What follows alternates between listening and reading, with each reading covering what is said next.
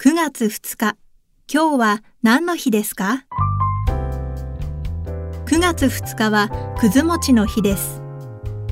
9月2日をくずと読む語呂合わせからくず餅やあんみつの製造・販売を手掛ける1805年創業の老舗メーカー船橋屋が制定しました。くず餅は小麦でんぷんを乳酸菌で発酵させて作る和菓子としては珍しい発酵食品で適度な柔らかさとしなやかな歯触りで江戸時代から愛されています。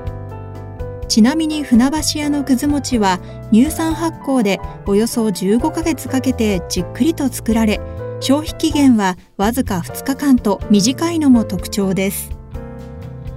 今日は何の日？今日はくず餅の日。ナビゲーターは私、加藤綾乃が務めました。